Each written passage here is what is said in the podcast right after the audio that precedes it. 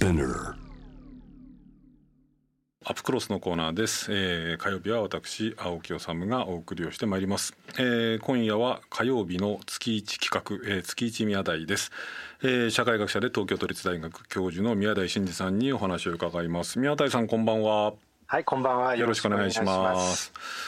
前も言いましたけどこの月一っていうこの物事を考えるタイムスパンっていうのが最近はあの月刊誌なんかがなくなって少ないんですけどなんか 本ちょねちょうどいいっていうかねって言ったらあれなんですけれども、宮台さんに次何聞こうかなと思うと聞きたいことがやっぱり山のように出てくると。でまあ特に今回に関してはまあまあ政局って言い方したらよくないんだけども、まあ、安倍さんが突如辞め、えー後継の総裁選っていうのがどうも今あーメディアはにを賑わせてるんですけどこれ聞きたいんですが あの まあいろんなメールいただいててちょっとそれ宮台さんにぶつけながらこういろいろお話伺いたいんですけどまずまあまあとりあえずどうですか？その政局的な話ではなくて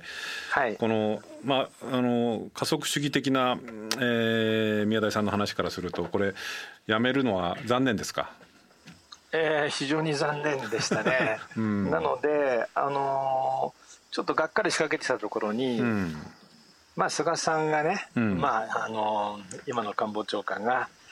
えー立候補を表明されてう、ん。で安倍路線を継続すると言っていますけれどもね、うん。まあ基本あの記者会見でのですね、はい。えーあなたの質問に答える必要はありませんとかね、うんえ。ー すでにもう話しましたみたいなね、うんうん。もう木で花をくくったような、まあ、国民をバカにしたうん。質問者というのは国民の代表ですけれどもね、ええ。ーそういう態度を見るにつけて、えー安倍よりもさらに日本を劣化させてくれるんじゃないかと思って 楽しみでなりません。え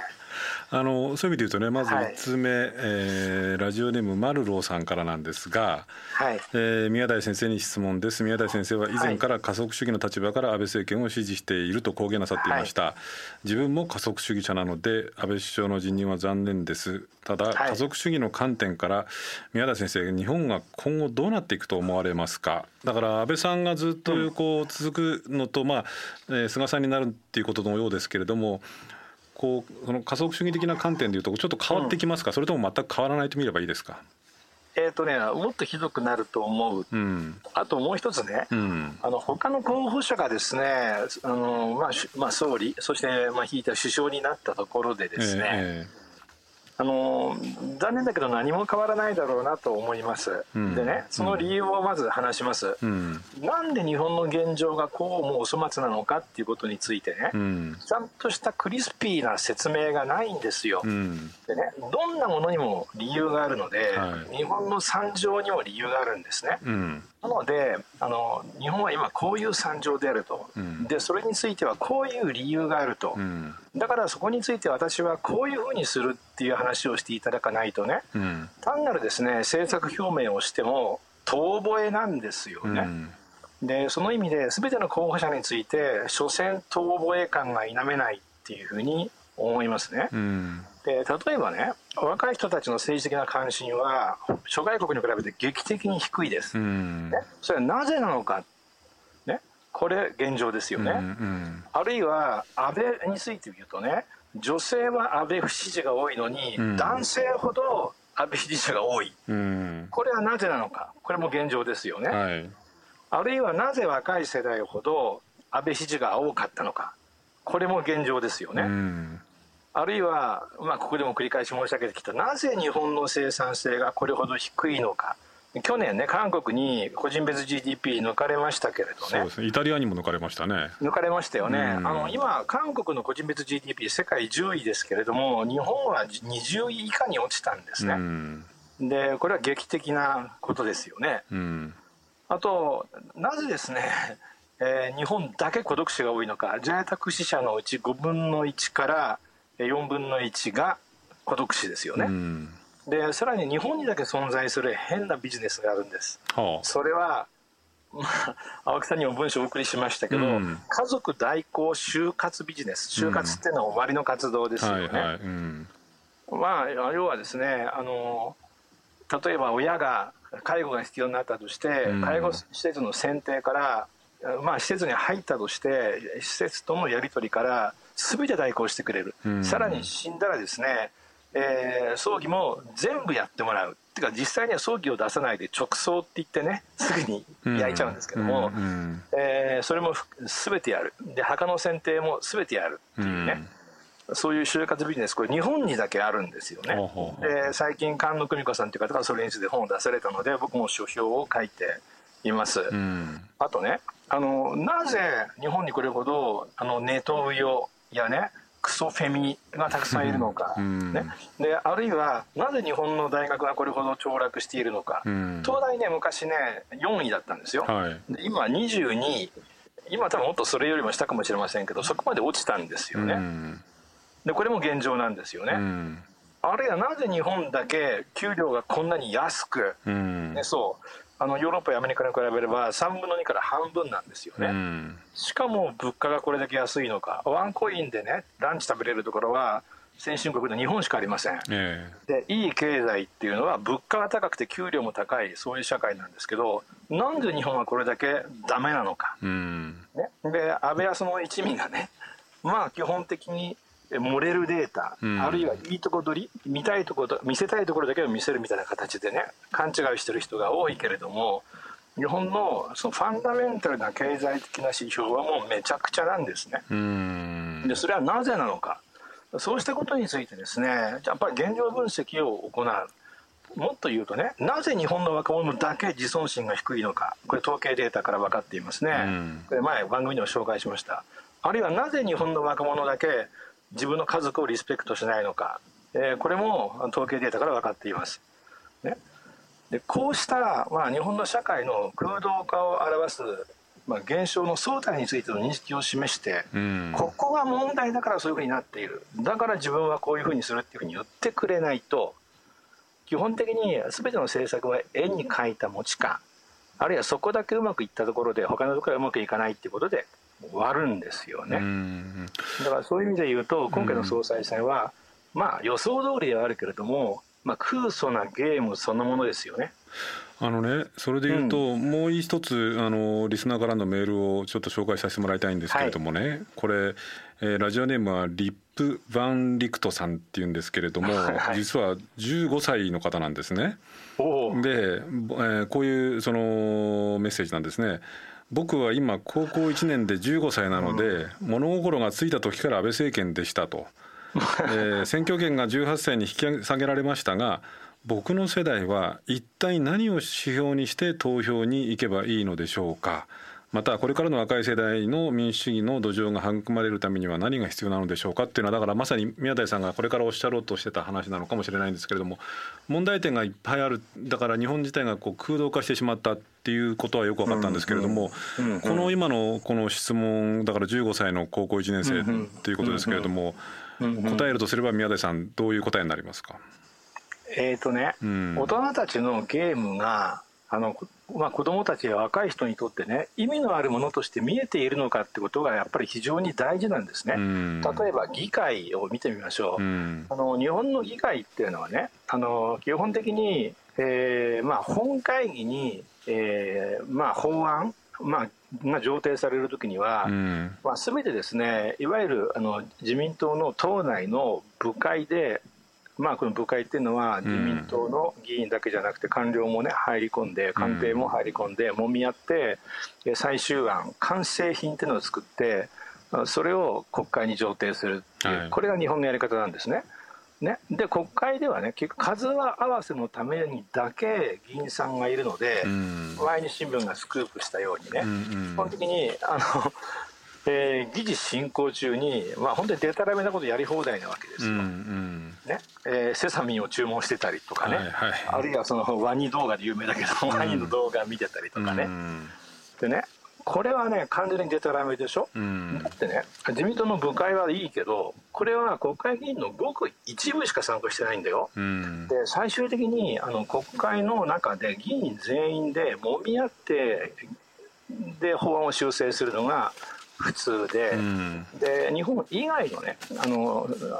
国々、まあ、民主国、えー、は全てそのプロセスを見て若い人たちがね、えー、民主制とはこういうものだっていうふうにして、えー、そのある種のひな形というかねロールモデルを学んでいくってことができるわけですよ。うん。でも日本の国会つまり日本の議会はどこがロールモデルなんですか、うん、どこが民主主義なんですか？っていう具合なでたらめでしょ、うん、だからまずねあの議会の在り方がこういう状態では若い人たちが残念だけど希望の持ちようがないですよね。うん。あと同じようにさっきの菅のね、うん、の記者会見の態度を言いましたけれども、うん、あの真摯に議論しようとする態度を示さない人たちがね、うん、まあ菅だけじゃないけれどもね、いろんな場面にも多すぎるわけ例えば学校教員もそうだよね。でまともな議論を、えー、問いかけると、ね、これはまあ僕の本で何度も書いてるけど日本でだけそういうことを質問するのは君だけだっていうふうにして封殺するんですよね。でこういう社会でね、残念だけど若い人たちが希望を持つとしたらむしろ勘違いになっちゃうよね。あるいはそういう絶望的な社会でどっかに希望を持とうとすると安倍すげえとか日本すげえとかっていう神経症に陥るしかないんです、まあ、精神病理学的な固着っていうふうに言いますけれどもね、まあ、宮台さんがいつもおっしゃってるあれは思想でもイデオロギーでもなくて単なる症状だっていうことですね、まあ、症状なんですよね、でしかしねそういう症状に陥らざるを得ないやっぱり理由をね、まあ、考えるべきですよね、でそれが先ほど申し上げたことなんだけどなぜ日本の惨状まず日本の惨状はこういうことでその惨状がなぜもたらされたのかってことについてのね、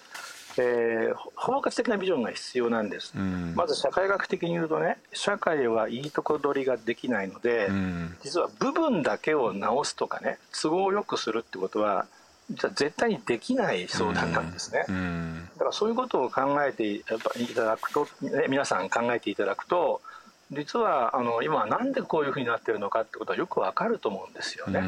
だからその政治だけじゃない教育もそうあとおざなりなね、えー、いわゆる、まあ、官邸記者クラブのような、えー、記者クラブの実情あるいはそれを支えているマスコミの、まあ、ケツなめ状態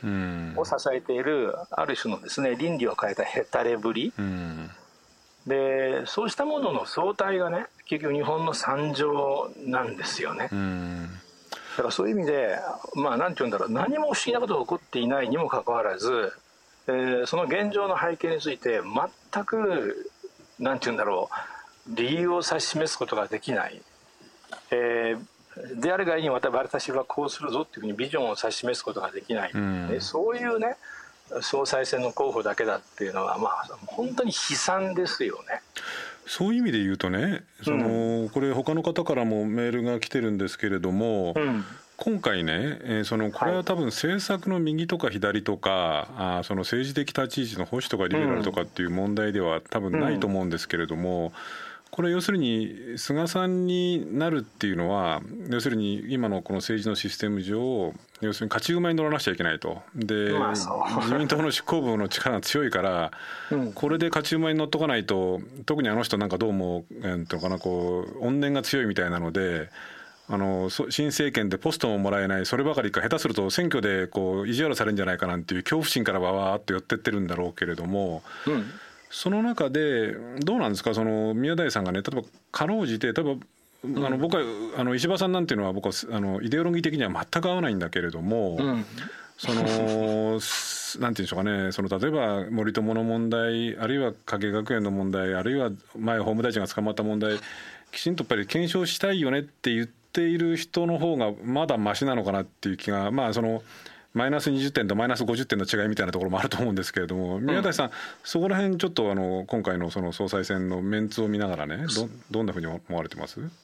まあ、あの石破さんはね安全保障や国防の専門家でうん、で僕はもう25年以上ね重武装中立を唱えてきているので、うんうん、あのそこはねあのちょっと青木さんと違って、僕と石破さんは、えー、同じなんですね。うんうん、でしかしねその石破さんにも明らかに大きな問題があるわけです。うん、でそれはね結局存在感がないっていうことなんですね。うん、でなんで存在感がないのかっていうことは先ほど冒頭に申し上げたことからも分かると思うんだけど、うん、例えばなぜ若い人が今政治に関心を持たないのか、うん、なぜ女性が反安倍が多いのか、ね、であるいはなぜ若い人が安倍支持が多いのか。っていうねその若い人たちが置かれている現状についてやはり認識を示したことがないんだよね。うん、であとどんなイデオロギーや立場であれね、えー、自分たちが置かれている状況はこうなんだっていうことを若者に自覚させる力がね、うん、もしあれば実はもっとね存在感を獲得できるはずなんですね。うん、で青木さんがおっしゃったようにね、まあ、僕はもう20年ぐらい右か左かじゃなくて、まともかクズかっていうふうに申し上げてます。ね、でクズっていうのは、まあ、言葉の自動機械法の奴隷損得マシーンっていうね大体3つ同時に正規する、まあ、ある種の症状があるんですけれどもね、これ全部神経症の症状なんだけれども、つまりこれがクズなんですよね。でまともっていうのは人の話を聞く耳があり、うん、えー、なおかつですね相手が何か喋ってるとしてもその相手をそのように喋らせている状況に、えー、まあ、コンテクストって言いますがそのコンテクストにね想像が及び、相手になりきることができる。がゆえに、えー、例えば相手がねウヨブタであろうがクソフェミであろうがねえー、アンチ石破であろうが、まあ、あの石破支持であろうがね、す、べ、て包摂できる。俺はすべての人間を包摂し連れていくぞ。俺が言うみんなっていうのは安倍とは違って本当のみんななんだっていうふうにね、うん、あの懐の広さをあの口で言うだけじゃなくてね、そういう態度で示すってことはあの実はいくらでもできるだろうというふうに考えます。うんうん、だそういう点でいうとねこれ石破さんだけの問題じゃないけれど、うん、そういうねまあ本当にホープレスな、うん、だって日本のね個人別 GDP って今言ったようにもう世界20位以降っていうのは惨状ですよね、うん、先進国の下から数えた方が近いです。しかもまあ最低賃金はアメリカやヨーロッパのまあ半分から3分の2です、うん、えー、まあ、いわゆる GDP の生産性で見るとアメリカは日本の1.5倍以上ですよね、うん、あのアメリカですよ。はい ね、うん、でそういう状態でね若い人に未来があるはずがないでしょ。うん。でしかも若い人たちは性的に退却している、うん、で家族形成をしようと思っていない。何せ家族に関するリスペクトあるいは自分の家族はいい家族だと答える割合が先進国でどこよりも低い、うん、ね、そういう若い若い人たちが置かれているまさにホープレスな、うん、どうにもならないもう孤独死とかね、えー、それこそあの家族によってね その家族代行就活業を、うん、その利用されかねないようなねそういう生活をしてるわけですよね。うん、で、うん、なんでそういう人たちにあのなん簡単だろうある種自分たちがこういう状況に置かれているんだっていうふうにあの実感できなおかつそういう自分たちをね包摂してくれるんだっていうふうに思えるようなそういうプレゼンテーションができる総裁候補者がいないんでしょうね。うこれね、うん、しかしだから宮台さんがおっしゃるようにそのこう、はい、そのなんていうのありとあらゆる人たちがこう多かれ少なかれよっぽど症状がこう重症じゃない人たちであれば、うん、それなりに感じている不安感だったり焦燥感だったりとか、うん、なんか夜べのなさみたいなものをね、うん、包括させられできるようなこう政治家がの不在っていうのも一つなんだけれど、うん、逆に言えば本来であればそれだけのこう夜べのなさみたいなものをみんなが共通して感じてるんだったら、ある種なんか暴動とかね騒乱とかね、あるいは革命とかね、うん、えー、そういうようなこうものが起きてもたいいいいような気もするんだけどそれは起きないわけですね。起こさないわけですよね。あのさっきの質問者高校生15歳の方がね、うん、おっしゃってたことだけれどね、うん、あの社会イメージについてのデフォルト初期値っていうのがね実は誰にでもあるわけです、うん、でそれはね生まれ育った特に若い頃のあの時代によって決まるんですよね、うんうん、だから戦前世代戦中世代戦後世代っていう言い方もある、うん、で同じような言い方はね戦後世代の中にもやっぱり言えるわけですよ、うん、で例えばあのまあ簡単に言うと捕獲のね二大政党、っていうかごめんなさい二大勢力体制まあ、自社体制の時代を知っている人は、それはデフォルトになるでしょうね、うん、デフォルトって初期値ですけれどもね、うん。うん、でもさっきの高校生のように生まれた時から安倍でしたっていうね、うん、まあ物心のついた時から安倍でしたっていう人にとっては、そうではない社会のイメージがないんですよ、で昔ね僕は今勤務している都立大のまあ、いわゆるですねあの就職支援の委員会の委員長っていうのを、まあ、何年かやってたんだけれどもね、うんうんうん、企業の人事担当に聞くとあの彼らはおしなべて1986年分水冷説を唱えるんですよ。つまり80年86年よりも後に生まれた人87年以降ということですけれども、うんうん、になるとねおしなべて暗い。うんおしなべてロボットのようって言うんですね、うん、もうもう本当に何十人っていう人事担当の方の話を聞いてきたわけだけど言ってる、うん。うん、でね僕はねその理由を考えた、そうするとねあの実は86年を境にしてその前の世代だとやっぱ95年を知ってるんですよ。阪神・淡路大震災があったでしょ、うん、オウム真理教の事件があったでしょ、うん、で援助交際の大ブームピークも1995年だったんですよね、うん、であの時代のはちゃめちゃぶりをているか知っていないかってことが重要で、うん、実は87年以降の世代って95年ってまだ8歳なので、うん、実は物心まだついたかつかない方から、うん、結局僕に言わせるとね1996年以降、まあ、これ1996年っていうのが時代の今度は分水嶺なんだけど、それ以降しかね、えー、記憶していない世代にとってはね社会ってなんていうんだ96年からまあ、25年間、うん、何の変化もないんですよ。なるほど同じような単調現象例えば日本人の実質所得が一番高かったのは97年でしょ。そうですね,、うん、ね一貫して実質所得下がってきていてどんどんどんどんダメになってきている。ね、やっぱりあの昔のあのデフォルトを持ってる人はこれはいかんって思うけれども、うん、若い人はこんなもんだってやっぱ思っちゃうんですよね。でそれがえー、若い人の安倍支持の一つの文脈になっているし、うん、若い人たちのあの他のやり方があるだったら他のやり方に向けて活動するぞとかね世直しするぞっていうふうな気持ちにならない背景でもありますよね。まあ、だから要するにいわゆるロストジェネレーションっていうのかな失われた時代みたいなところにズボッとその世代が入っちゃってる人に対して、まあ、それがある種、うんずるずると交代戦をこうしている状態がデフォルトになっちゃってるっていうこういうことなわけですかね。そうですよね。やっぱり教育のシステムも非常に問題があってね。僕の時は過去そうですね20年間ぐらい。あのとにかく外からも異世代をたくさん入れてね、コミュニケーションするんです例えばある時期は僕のえー、ゼミには文との幹部もいたし、うん、極団体の幹部もいたんですね。うん、であのその人たちはもちろんイデオロギーは対立してるわけだけど、うん、若い人に対してねやっぱ共通の利害を持ってるわけですそれは今の若い人が時代の文脈を何も知らないってことだよね。うん、だから彼らがね、じゃあ例えばなぜ丸山正雄がある時期流行ってたのか、うん、なぜそれに対するアンチ安泰としての吉本隆明があれほど人気があったのか、とかね、えー、そういう時代の文脈を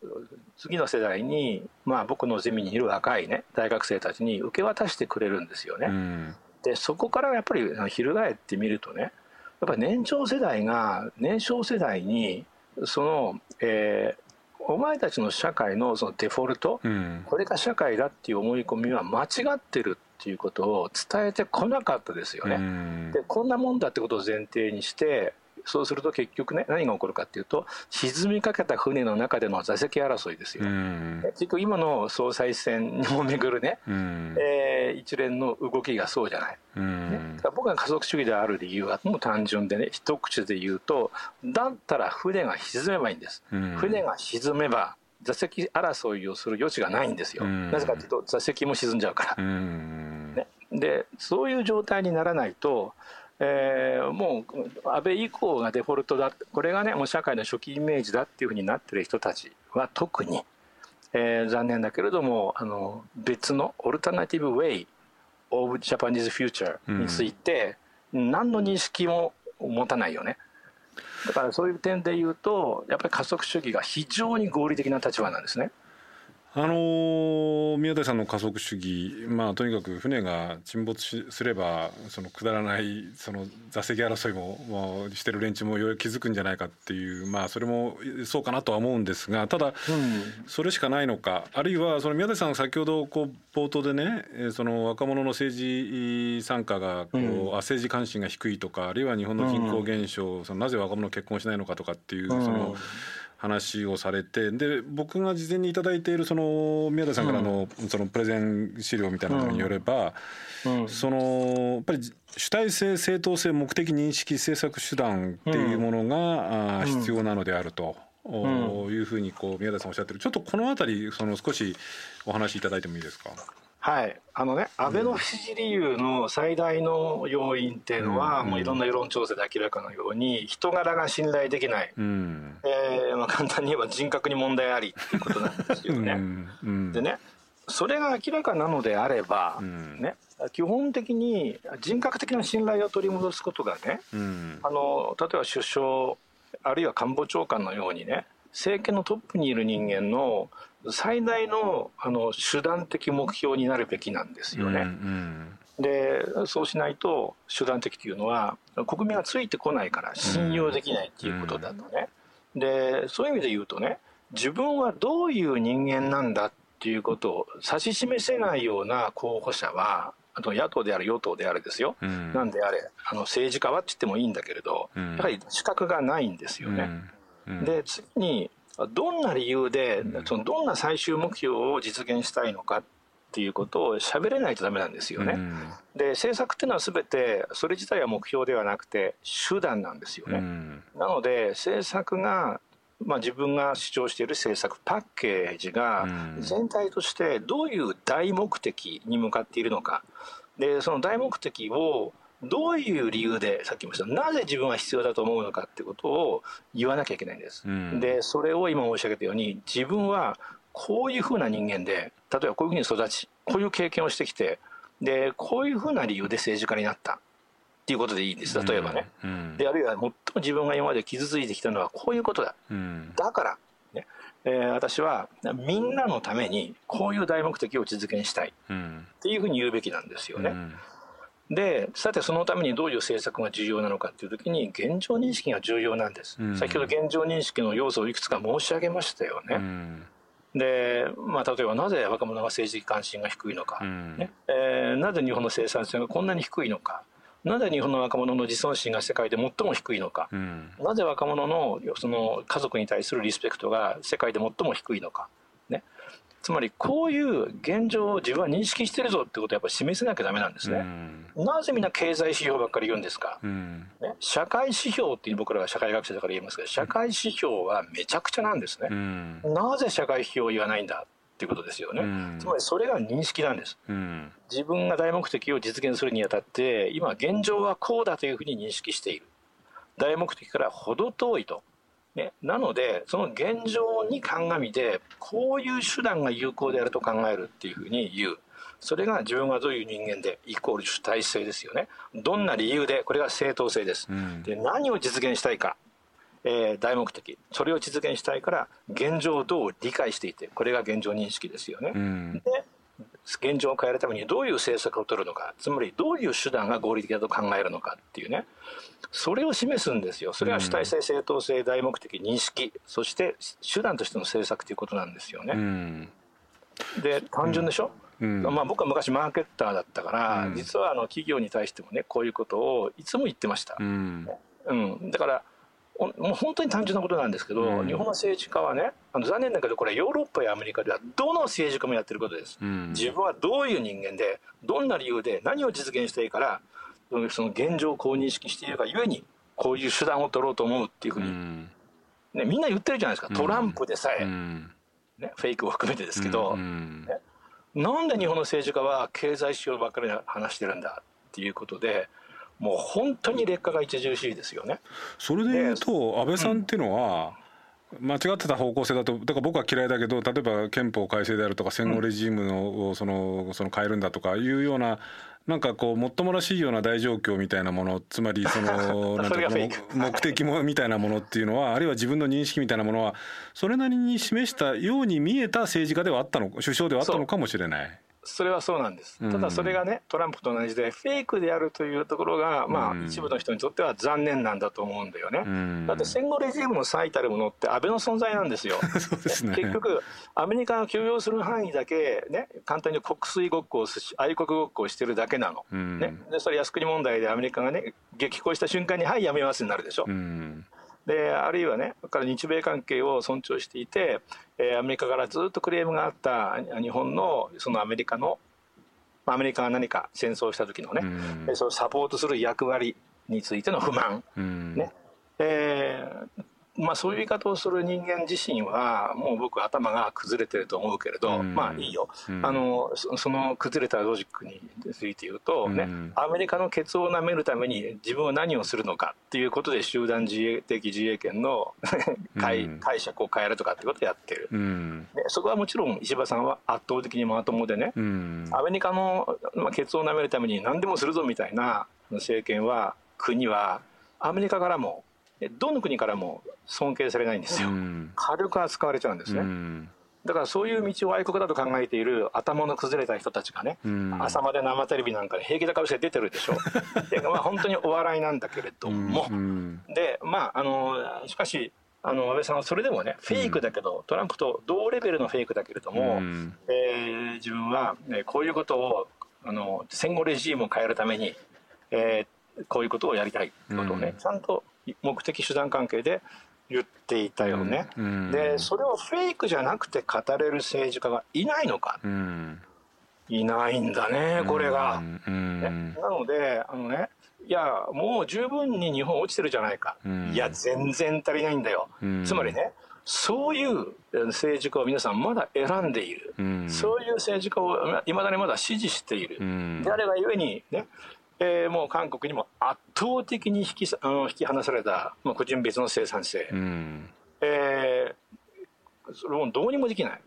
その未来の暗いという状態をどうにもできないわけですよね。うんうん、まあ、僕に言わせるとこれ全て自業自得日本全国どこを切っても金太郎飴の安倍中尾っていうふうにずっと言ってますよね。何でも言いますよ。日本全国どこを切っても金太郎飴の安倍中尾です。ね、でそのことにつまり安倍が自分の自画像だそれはとても醜いっていうことに気が付かない人たち。これはね知性の劣化ではなくてやっぱ感情の劣化なんですよね。症状だと。そうですね。で、そのことにやっぱ気が付くためにはねあのまあ客観的にはもう十分に落ちてると思うよ僕、うん、でも、えー、それを認識できない人がいる以上ねあの船がですねあの水に浸かって座席がなくなるだけじゃなくてもっとですねあの海底深く沈んで水圧でバーッとですね船が潰れるようなところまで行かなきゃいけないかもしれないっていうのが僕の考えですね。わ、うん、かりました。いやなんかだんだん宮台さんと話してるとやっぱり加速主義しかないのかなっていう気にもなってきてしまうんですが、はい、まあでも1か月後またこれがどうなってるのかまたあ来月月一またよろしくお付き合いください。はいよろしくお願いします。ありがとうございました。えー、青木治です、えー、今日も月一宮台宮台真司さんいつにも増して あの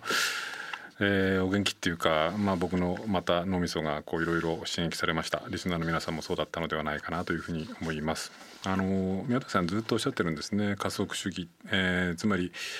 まあ、僕なりに言い換えるともうここまで来たら落ちるところまで落ちないと、えー、気づかないのではないか変わらないのではないかっていうことをですね。でもう一つちょうどと今日のお話の中で印象的だったのがやっぱり95年ですか、えー、阪神大震災があってオウム真理教事件があってっていうような時期の後にその育った世代っていうのは、まあ、それがもうデフォルトになっちゃってるつまりこう失われたとかロストとかって言われてるような世代の人たちっていうのが、まあ、それがまあこう日常のデフォルトになっちゃってるっていう話ですよね。あの考えてみると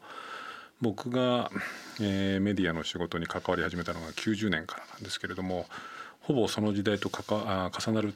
といえば重なるんですねそう考えると、まあ、僕もメディアの片隅にずっといながらまあそのデフォルトの時代つまり、えー、ずっと右肩下がりの時代っていうものの時代と同じ時間だけ、えー、メディアの片隅で仕事をしてきたっていうことを考えるとちょっとじくじたる思いもありますよね。もちろん僕は別に政治家でもありませんので、えー、何かを変えるとかですねということはできないんですけれどもまああ加速主義えー、落ちるとこまで落ちないとダメなんじゃないかっていうのに、えー、共感っていうかですね、えー、そうかもしれないなと思いつつしかしそうなるべきではないしそうなってほしくもないなというような気もしてます。皆さんもそう思われてる方多いんじゃないでしょうかね。だからそうならないために、えー、何ができるのか、まあ、僕ができることはメディアの片隅で、えー、きちんと書くべきこと言うべきことを言って、えー、権力を監視するというかチェックをすることなんですけれども、えー、それをコツコツとやらないと本当にねこのまんまいくとこれどうも、えー、菅さんになると、えー、宮田さん曰くもっと悪くなるんじゃないか。えー、沈没をして水の底で水圧に潰されて、えー、どうにもならなくなるんじゃないかというようなこう予言もありましたけれども、えー、そうならぬように、えー、飽きずに番組でもそうですし他の場所も含めて、えー、紙つぶて言葉のつぶてを投げていきたいなというふうに思って、えーえー、しまいました、えー、また月一見当たり10月13日ですか、えー、楽しみにお待ちしていただいてお聞きいただければと思います。